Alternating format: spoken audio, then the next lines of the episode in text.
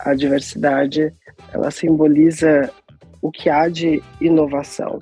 E aí, se você quer ser, ser considerada uma empresa conectada com o que há de mais é, fresco no mercado, essa pauta e esse posicionamento faz todo sentido.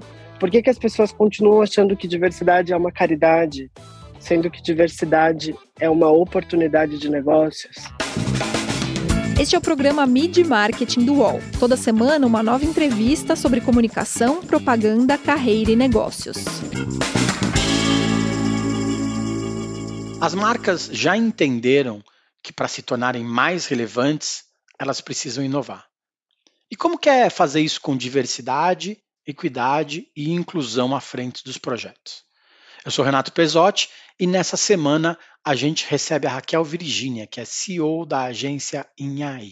Tudo bem, Raquel? Muito, muito obrigado pela sua presença. Eu agradeço muito esse espaço, esse convite e poder estar aqui falando sobre a minha empresa, os projetos que a gente tem desenvolvido, as parcerias, realmente espaços como esse que conseguem promover e mover o mercado, né? Eu queria começar falando exatamente da, da sua empresa, né? Você fundou a INAI, que é uma consultoria com foco em diversidade para projetos e entretenimento. Né? Conta um pouco para a gente desse primeiro ano da empresa e quais foram os projetos mais legais que vocês já colocaram na rua.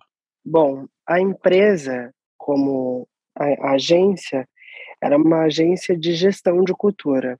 Então a gente a gente tanto faz consultoria e essa consultoria vai desde a construção de políticas internas para empresas que querem construir políticas internas voltada para o assunto da diversidade, até consultoria para ajudar empresas e marcas a comunicarem melhor o seu produto quando o assunto ou permeia a diversidade ou tem a diversidade como interlocutora. Então, esse é o nosso foco como consultoria. A gente também faz curadoria, que é quando você precisa montar algum elenco, construir algum algum material que envolve pesquisa curatorial. Então a gente traz isso também, a gente também desenvolve isso e que vai a curadoria pode ser, por exemplo, você precisa de influencers digitais voltados para essa, essa temática da diversidade, e aí a gente te ajuda a achar quais são os melhores, os melhores personagens para estarem conectados à sua comunicação, ao seu produto. E também a gente tem projetos autorais, projetos que são é, da própria agência e que a gente vende cotas para que marcas possam estar com a gente, fazendo com que a gente consiga promover no mercado projetos que a gente acredita e que não necessariamente o mercado está fazendo. A gente já desenvolveu projetos com Doritos, com a Globo, hoje a gente tem Amstel como cliente, a gente desenvolveu projetos para Cheetos como é, curadores de influências digitais. Já estamos no terceiro projeto com a Cheetos. Já, já fizemos trabalhos com Absolute, com o pessoal da Pernod, é, Amazon Prime Video, é, Converse e também hoje a gente já conseguiu colocar na rua um dos nossos carros-chefes, que são que é um projeto chamado Conta Aí, que é um evento nosso e que tem a Avon e a Ambev como patrocinadores, que é um projeto de encontro de empreendedores LGBTs, que aconteceu a versão piloto em janeiro e agora a gente fez uma versão em março no MASP, na parte de, de auditório do MASP, e já estamos indo para a nossa segunda edição em junho, que é mais um, um encontro do Conta Aí, que é o nosso projeto autoral. Legal. Como que as marcas elas podem estar nesses projetos autorais, principalmente, né? É, você acha que uma marca que quer dar o primeiro passo nessa questão da diversidade, um desses caminhos pode ser ser, ser patrocinadora do evento? Ou você acha que as marcas primeiro têm que internalizar essa questão para depois ir para a rua para falar que apoia esses projetos? Eu acho, sobretudo, que não tem um jeito certo. Eu acho que o que existe é a construção de um caminho. Como que cada marca resolve começar, isso não tem muita regra, não tem uma fórmula onde a gente diz precisa começar assim ou precisa começar assim. Eu acho que o que precisa acontecer é talvez a marca se colocar no lugar de desenvolver essa temática por uma questão de inovação mesmo. Eu acho que se você não se conectar a essa pauta, talvez você esteja sendo uma empresa é, fora da arena das pautas do século XXI. E talvez isso seja um fator para que você se torne uma empresa atrasada em termos de inovação mesmo, porque a diversidade ela simboliza o que há de inovação. E aí, se você quer ser, ser considerada uma empresa conectada com o que há de mais é, fresco no mercado, essa pauta e esse posicionamento faz todo sentido. Mas como você vai começar? Eu acho que comprando um projeto da, da Inhaí pode ser um bom começo, sim. Afinal, a nossa empresa ela é toda feita por pessoas negras, LGBTQIAP+. Os projetos foram pensados por essas pessoas, foram pensados por mim e, e são legítimos. Então, você colocar o, o dinheiro da sua empresa em um espaço com essa legitimidade é o que faz a empresa acontecer, é o que faz esse projeto se tornar potente e a sua empresa estar tá conectada a uma pauta tão, tão legítima que é o que a gente desenvolve aqui você vê em muitas matérias, muitas reportagens dizendo que as empresas precisam de ser diversas, porque diversidade traz lucro, né? Por isso que as empresas deveriam investir nisso, mas não é essa a, o grande ponto, né? É uma justificativa, mas não devia ser o principal tema, né? É, como você disse, o principal tema deveria ser inovação. Né? Como que é mudar essa chavinha na cabeça dos empresários? Ou essa, essa desculpa, essa justificativa de trazer lucro, ela também é válida né, no final das contas? Eu acho que o lucro é totalmente válido, porque a gente está falando de mercado, e eu acho que, sobretudo, que qualquer pessoa que é empresária ou empresário, CEO, seja o que for, não quer que a empresa caia no esquecimento, né?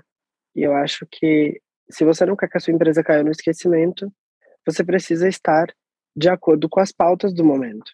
Todas as empresas que, que não inovaram foi porque elas não estavam de acordo com as pautas e com o caminhar do momento. E muitas vezes pode ser fatal, né? Existem diversos exemplos de diversas empresas que não quiseram acompanhar o fluxo dos temas e desapareceram, se tornaram empresas que não conseguiram, inclusive, retomar, não conseguiram depois se alinhar ao mercado. Pode ser um caminho sem volta, não estar adequado aos temas que o mercado inteiro e que a sociedade está pautando. Esse é um assunto de esfera social, né? É um assunto que, que é o que o público está conversando. E você não pode estar fora da conversa do público.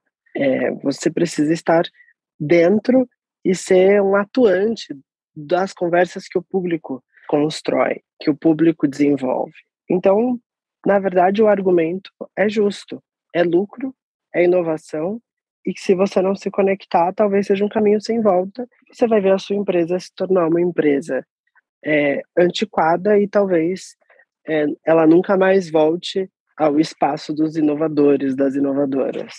E você já vê mais diversidade nas empresas, além desses apoios que a gente vê das marcas, você vê internamente as empresas mais diversas também? Eu acho que as empresas elas estão tentando, mas eu acho que ainda a gente está. Eu falava isso hoje, inclusive, estava almoçando com uma amiga que é uma super empresária e a gente falava é como se a diversidade fosse um, um poço de petróleo e nós só tivéssemos explorado 1% desse poço.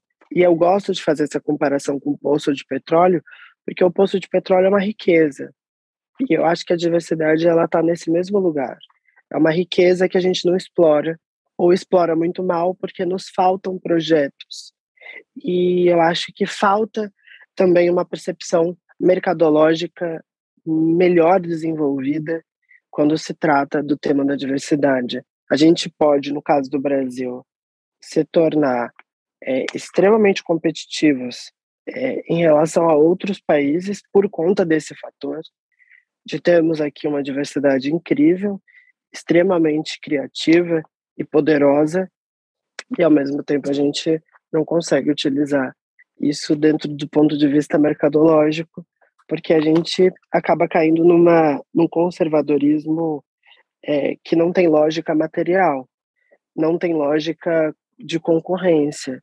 Porque se a gente estivesse buscando abundância, concorrência, e se a gente fosse um mercado, no caso do brasileiro, que gostasse de ditar tendências, nós certamente estaríamos nos voltando para a diversidade com um olhar mais apurado, porque é uma grande riqueza. E quanto mais a minha, minha empresa pesquisa, e desenvolve projetos, mas eu tenho plena consciência de que nos falta essa visão de negócio. Você falou de criatividade, falou de pessoas potentes, né? Para quem não conhece, para quem não, não te conhece, você é cantora, já foi indicada duas vezes ao Grêmio Latino, né? Por que, que resolveu ir para a publicidade, usar essa potência que você tinha na sua área para ir para a publicidade também? Eu acho que, é, na verdade, eu não deixei. A música é a minha fortaleza. Eu, inclusive, estou desenvolvendo um projeto novo nesse momento, que já já a gente vai lançar. Vai demorar ainda alguns meses, mas já já a gente lança. Eu acho que a música ela é um farol criativo que a gente tem no Brasil. Vide o funk, vide o samba, o rap, o pop brasileiro a MPB brasileira, que tantas vezes foi daqui que surgiram as tendências musicais que definiram uma série de, de posicionamentos da cultura é, musical mundial, a tropicália, a bossa nova, o samba o funk atualmente, é, o sertanejo, enfim, o pagode. A nossa indústria musical é riquíssima, não só de em termos de dinheiro, mas em termos de criatividade é, e de formação de comunidade e de conversa. Eu, eu sou desse, desse, desse pessoal, continuo sendo, mas eu acho que comunicar sempre foi um, uma delícia para mim. Eu fui professora de História do Brasil por alguns anos, também fiz faculdade de jornalismo antes de fazer faculdade de História, e eu acho que comunicar é, uma, é um desafio. Mas eu, eu sempre tive um, um, ponto, um olhar empreendedor. E é isso. Eu vejo uma poça de petróleo e eu falei, isso como assim ninguém está explorando isso como deve ser explorado? Por que, que as pessoas continuam achando que diversidade é uma caridade, sendo que diversidade é uma oportunidade de negócios? É, as pessoas continuam tendo tendo um olhar para a diversidade como se fosse um terceiro setor, como se fosse uma ONG, e que todo respeito às ONGs e ao terceiro setor, enfim, não é esse o caso. Mas eu fico me perguntando por que a gente não está olhando para isso tudo de uma forma a explorar os negócios. E aí, óbvio que o petróleo ele é um ele é material, né? A gente consegue ver e entender. É, nesse caso, é, é necessário, além de tudo, criar uma, uma tendência, criar essa tendência de olhar para a diversidade como uma riqueza e como uma oportunidade de riqueza. Então, esse tipo de desafio eu adoro. E aí eu me senti desafiada e falei: ah, quer saber? Vou, fazer, vou, vou participar disso. E está sendo uma, uma coisa muito rica, porque inclusive alimenta minha, o meu lado musical também. Eu estou muito mais criativa, inclusive, porque fico vendo as campanhas que já foram feitas, que são feitas, fico vendo como os publicitários, as publicitárias comunicam e é muito interessante como a publicidade e o marketing geram comunicação. E eu acho que está sendo um casamento que vai dar muito o que falar, o meu casamento com a publicidade e a música, porque agora que eu vou lançar o meu primeiro material solo, né, vou lançar minha carreira solo, porque eu era de uma banda, eu vou conseguir mostrar esse casamento de uma forma muito legal, porque eu acho que a publicidade tem muito a agregar para a música, assim como a música tem muito a agregar para a publicidade, é, no sentido, não no sentido de patrocínio, mas no sentido criativo mesmo. É uma criatividade que se retroalimenta, né? Sim. A gente vai para o intervalo, daqui a pouco a gente volta com a Raquel para falar sobre a disputa da atenção das pessoas nesse, nesse novo mundo que ela une a, a música e a publicidade e sobre, e sobre como as novas narrativas elas podem moldar o futuro do mundo corporativo onde a Raquel agora está inserida. A gente volta já já. Futebol sem fronteiras. Jogo jogado dentro do campo e fora dele bastidores, economia, política, turismo. O podcast do UOL para quem gosta de futebol internacional e tudo o que vai além de um simples grito de gol. Futebol Sem Fronteiras, toda quinta, comigo, Júlio Gomes e Jamil Chad, no canal UOL. Voltamos. Essa semana a gente recebe a Raquel Virgínia da Anhaí. A Anhaí cuida dessa curadoria de, de, influenciadores, né? E a relevância deles, dos criadores de conteúdo, cresceu muito para todas as marcas. Só que é, são pessoas normais, que estão suscetíveis a erros no dia a dia, né? E a gente vive uma cultura de cancelamento muito grande. Toda semana tem alguém sendo cancelado na rede social. E as marcas acabam sofrendo com essa questão.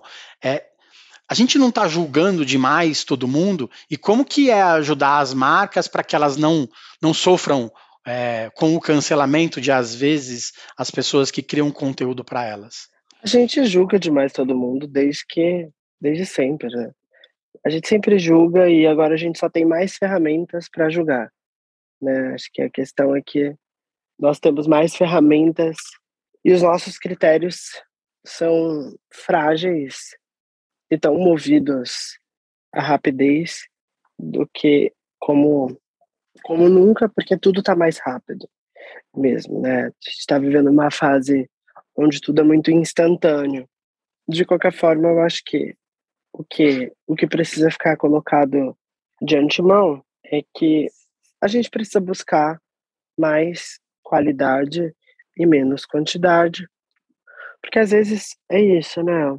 O quanto de alcance a gente precisa a pequeno prazo e o quanto de alcance a gente quer ter a longo prazo. Essa é conta que eu acho que todo mundo tem que se fazer, porque a longo prazo você precisa ter gente que realmente construa uma marca, né? A gente precisa pensar quem constrói a longo prazo. Você precisa só fazer a conta. Pô, essa pessoa aqui ela tem projetos e ela tem uma comunicação e ela tem uma postura que faz com que a minha marca possa andar com ela, porque mesmo que ela seja cancelada, porque pode acontecer, é, esse cancelamento a longo prazo não vai significar nada.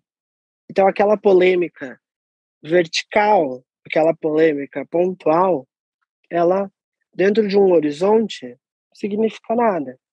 Porque é isso o que foi polêmica ontem já não pode ser, pode não ser uma polêmica amanhã e as pessoas esquecem.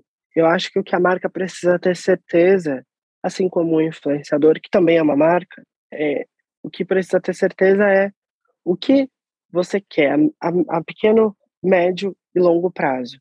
E, e, sobretudo, o que se quer a longo prazo, porque nenhuma empresa que seja é, normal é feita para fechar no outro dia. Todas as empresas querem vida longa e querem essa sustentabilidade da longevidade de uma empresa.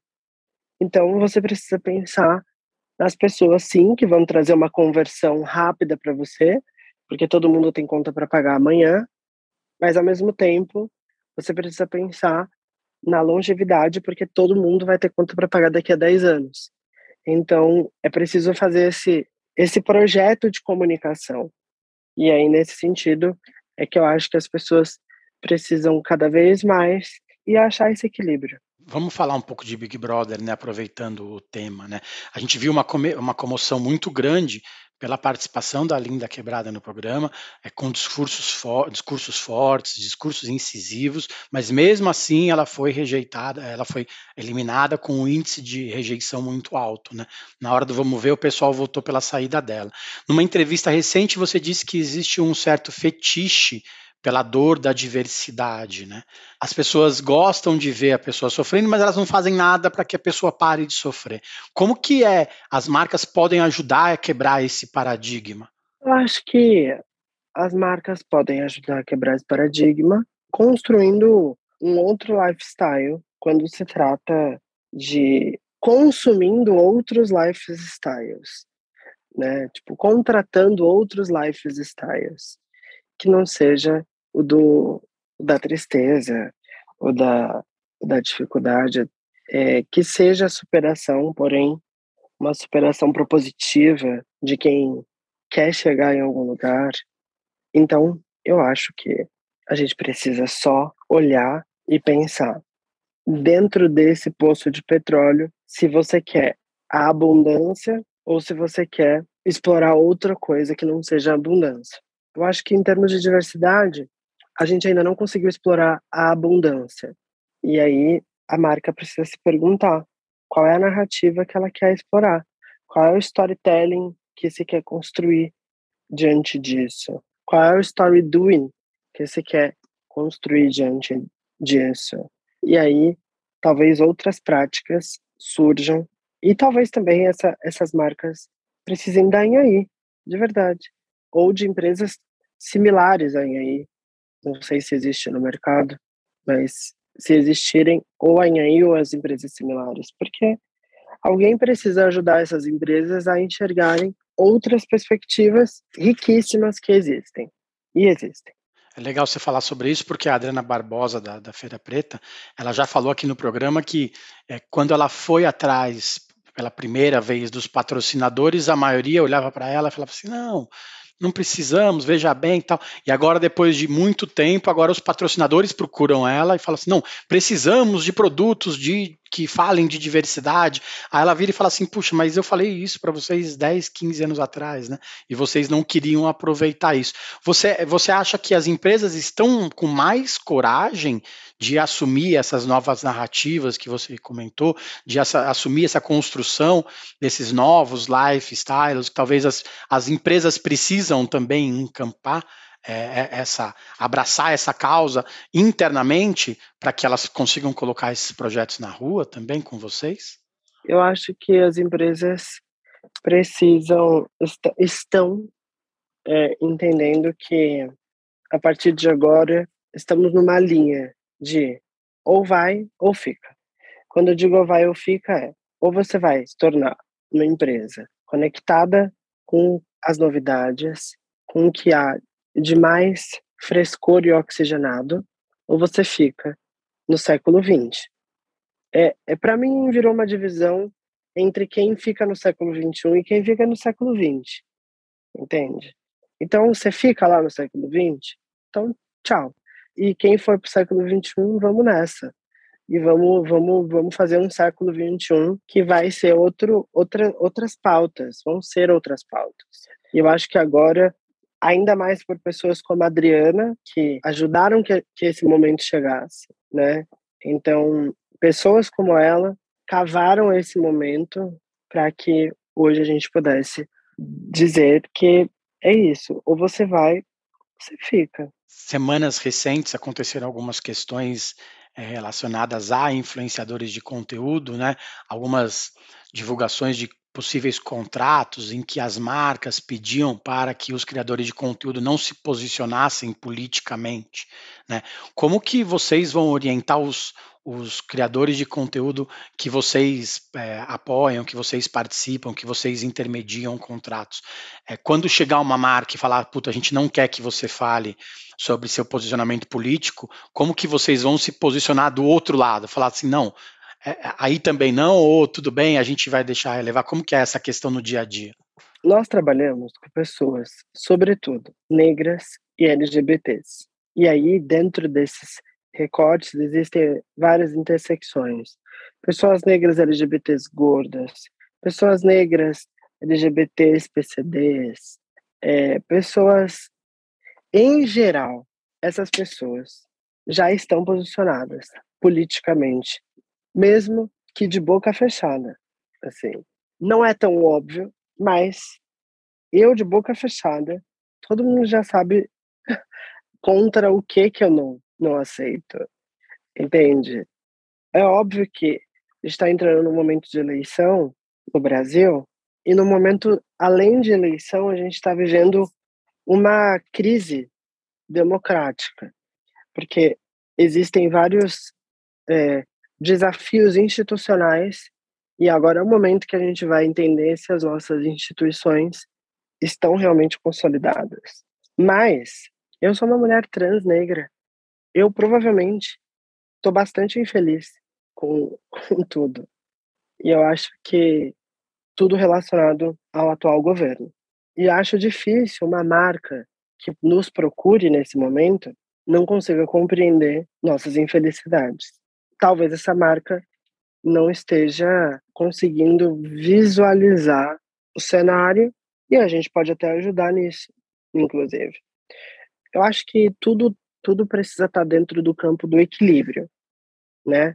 A gente precisa compreender as infelicidades em relação ao atual governo e, e para onde o país precisa ir, e ao mesmo tempo a gente precisa compreender que quando você é influencer, você não pode usar as marcas como uma plataforma política. Então, a gente precisa ter um equilíbrio para a gente conseguir continuar comunicando sem precisar anular nenhuma das partes e agregar ao produto e agregar a sua demanda social e política.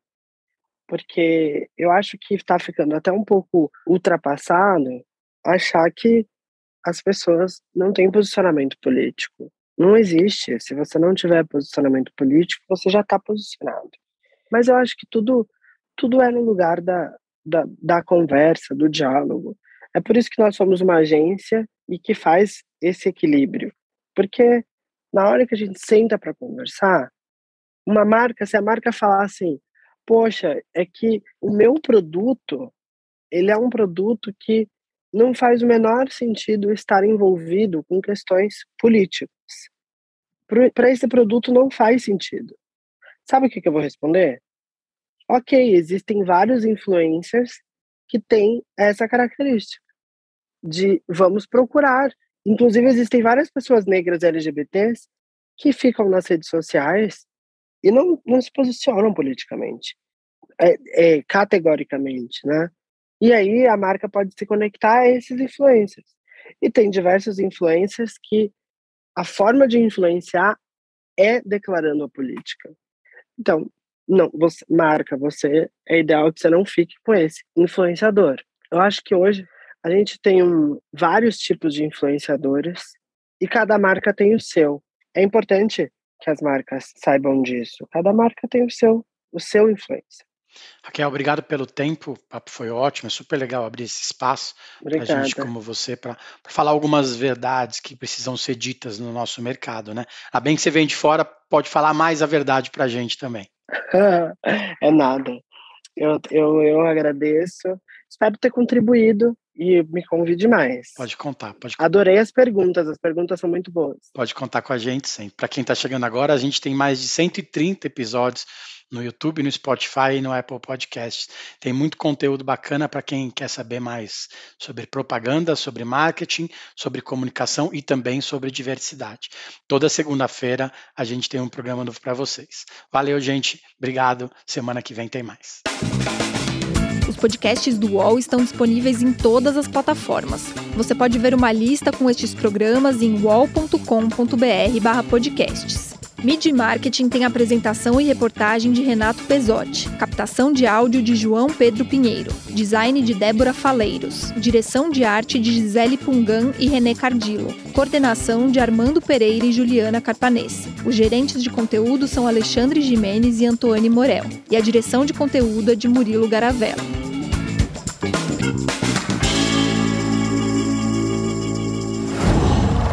Qual?